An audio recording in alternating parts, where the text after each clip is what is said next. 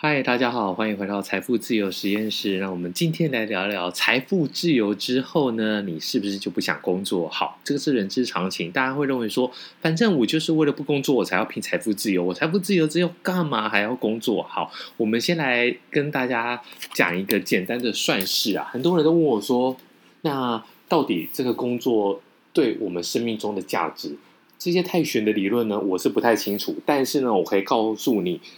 你的工作对你而言到底是有多少的金钱价值啊？那你说什么成就感这些的话，我觉得你就得要自己去找寻啊。但是我这里可以很负责任的告诉你说，如果你一个月的薪水是十万元，好，我们先不要管说你要不要自己提拨，那你也不要管说我还要扣这个劳。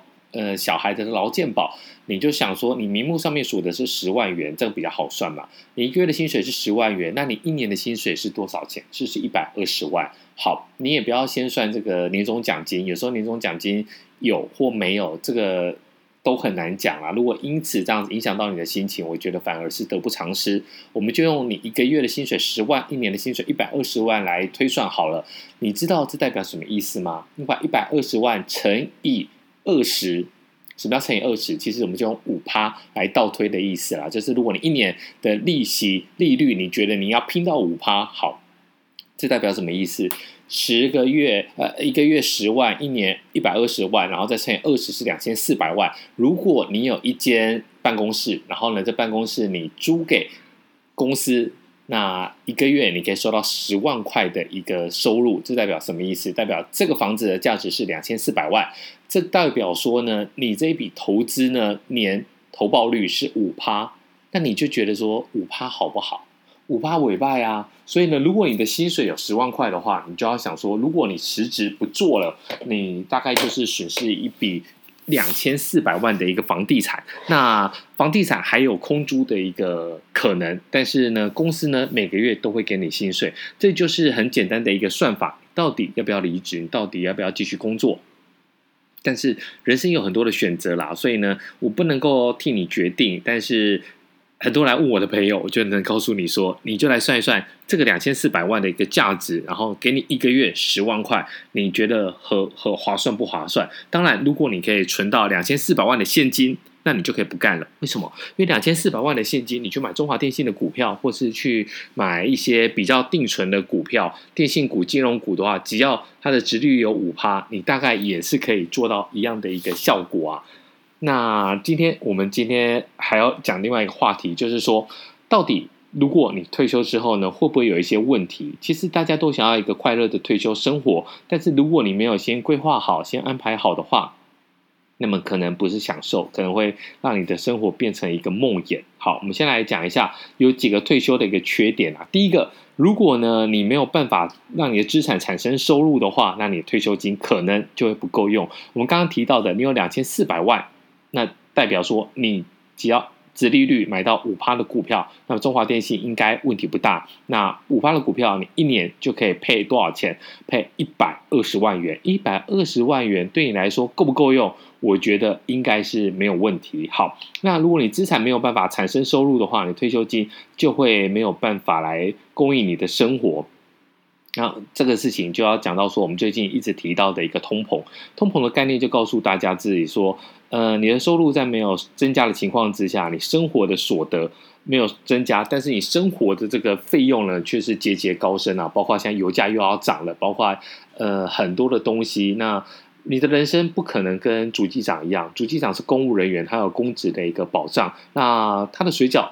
可以在行政院的餐厅吃，行政院餐厅它也不会涨价，所以呢，你不能跟主机长来比。就算他讲的阿米爽一碗二十元，这种鬼话你听得进去吗？他的人生中是没有通膨的，因为他有公职人员的保障，他有这个不会涨价的水饺可以吃，他有二十元的蚵仔面线，甚至呢，他去打他去吃蚵仔面线打桶边这种事情都可以帮助他可以维持一个物价的稳定。但是，一般的平民老百姓并没有这种这种棒啊，他的没有这个时工切割术啊，他没有办法，我们是没办法吃到二十元的蚵仔面线的。好，所以呢，你的资产要持持续的产生收入，你才会。不，你才有办法做到说不用担心退休金不够啊！但是很多人会犯了一个错误，就是我准备到一笔钱。这也就是我之前出了一本书，叫做《翻身上班族财富自由之路》。那很多的好朋友，很多的节目都会问我说：“你觉得大概要准备多少钱？”其实这个是动态的，你真的没有办法说像以前很多人讲说存到两千五百万，存到三千八百万，那这个数字有意义吗？这数字没有意义，因为你要让你的资产产生收入。如果你存到了就是一笔现金，那你要赶快来去买。股票买房子，如果没有办法用股票的现金股利或房子的呃租金收入的话，你有可能资产没有办法产生收入，你退休金最后就是会不够用。好，再来第二个就是我们刚才提到的很问很大的问题，就是通货膨胀。通货膨胀呢，对购买力会短期来讲不易容易察觉啊，但是这会变成一个温水煮青蛙。你的通膨慢慢慢慢的上涨，但是你的资产的。呃，获利没有办法来跟上的话，那你最后呢，你的这些现金的购买力，或是你的资产的一些价值呢，就会被通膨给吃掉了。就是我们刚才提到的，你不可能再用二十块的价钱去买到三十五年前的蚵仔米刷，因为现在已经不是三十五年前了。你必须要把这个通膨的因素给考虑进去，考虑进去。那通常大家会觉得啊，通膨台湾好像也还好，才两趴，但其实我觉得。这个数据是经过美化的，你想想看，主计处的主计长都会说，蚵仔面线一碗有加蚵仔的哦，只要二十元，你就可以知道说他把这个数据给美化了。我觉得你大概抓三点五趴啦，等于说你一年你的购买价值力，你今年有一百万的现金，你明年的一百万的现金可以买到的东西，其实只剩下九十六点五万，这个是非常非常可怕的。好。再来一点，如果你太早退休了，这要呼应到我们前面，我们要 call back 一下。前面讲到说，我已经财富自由了，我干嘛还上班？好，如果你放弃了一个月十万块的薪水，你等于是放弃了一笔两千四百万的房子资产，而且是会产生租金收益的房子资产哦。如果没办法产产生租金收益的，那还不算。但如果你活的，现在也不能讲太久，如果你活的比你想象中的还要久。